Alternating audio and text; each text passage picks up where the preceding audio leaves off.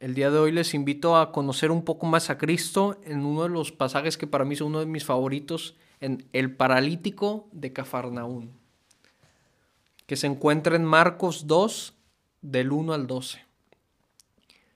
Cristo llega a Cafarnaún, trata de no llamar mucho la atención, va a casa de unos amigos que el Evangelio no especifica. La gente de Cafarnaún se puede decir que muy parecida a la de hoy en día, pasa el chisme como el aire. En, horas, minutos, la casa de su amigo estaba repleta. Lo que no quería Cristo, pues sucedió. Toda la gente ahí, simplemente para escucharle. ¿Y qué pasa? cuatro amigos de un paralítico deciden que esta es su oportunidad de oro para llevarla a su amigo sabiendo que Cristo les va, se los va a curar. Van, van, van por su amigo, lo suben a la camilla, su amigo no sabe nada, es paralítico, no está muy enterado de la situación. Le cargan entre los cuatro, cada uno de una esquina seguramente. Llegan a la casa y desde lejos ya se veía toda la gente que estaba allá afuera atorada. Llegan a la casa, tratan de pedir, nos dejan entrar, nadie. Nos podemos imaginar si fue una jornada mundial de la juventud o una audiencia general con el Papa o algo y alguien tratando de meter una camilla en medio. Pues un, bastante difícil. La gente simplemente, yo aquí primero, yo quiero escuchar a Cristo, yo aquí estoy con mi familia, también tenemos nuestras necesidades y simplemente no, no me muevas de, de mis planes.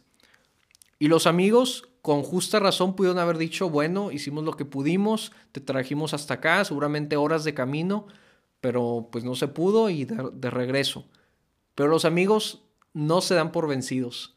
Suben al techo, quitan el techo de la casa, bajan a su amigo paralítico a tal grado que su amigo paralítico llega a estar frente a frente al maestro. Cristo lo que le impacta más allá de toda la situación que está, que está pasando ahí, más, más allá de que su amigo baja del techo, que es algo, se atrevieron a quitar el techo de la casa y demás, le impacta la fe y la constancia de sus amigos. Cristo sabe todo lo que han recorrido, sabe desde que fueron a tocarle, desde que llegaron, desde que buscaron por dónde, desde que abrieron el techo, Cristo lo sabe.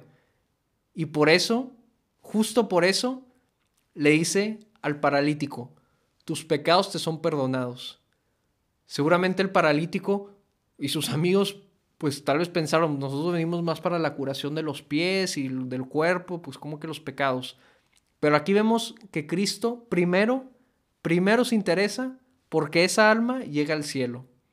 Y, y, nos damos cuenta que el paralítico no, no, le reclama, ni sus amigos, nadie le gritó, pues ¿qué te pasa? Nadie. entendían poco a poco que la salvación verdadera era la espiritual, la que te lleva el alma al cielo. Y justo vemos en la escena unos, unos fariseos, escribas que estaban ahí, pues este qué le pasa. Y Cristo dice, pues para que no duden de mí, yo te ordeno, levántate y camina. ¿Por qué? Siempre, siempre es más complicado un milagro espiritual que uno físico. Y Cristo hace primero el difícil, por así decirlo, y después el corporal. Cristo se interesa primero por lo espiritual. Con el perdón de Cristo, el enfermo curado se, se, cura de todo, de todo lo anterior. Jesús no se limita a la salvación eterna, también le da la salud de, en esta vida. Eh, este Evangelio resume toda la tarea redentora de Cristo. Viene a llevarnos al cielo y también ayudarnos en esta vida. Seamos para el mundo y para la gente que tenemos más cercana esos cuatro amigos, esos cuatro amigos perseverantes, que confiaron en Cristo, que había obstáculos y sí había como los hay en nuestra vida, y sin embargo aceptaron, su amistad fue más grande y superaron todo. Y al final su amigo toma la camilla y se va feliz.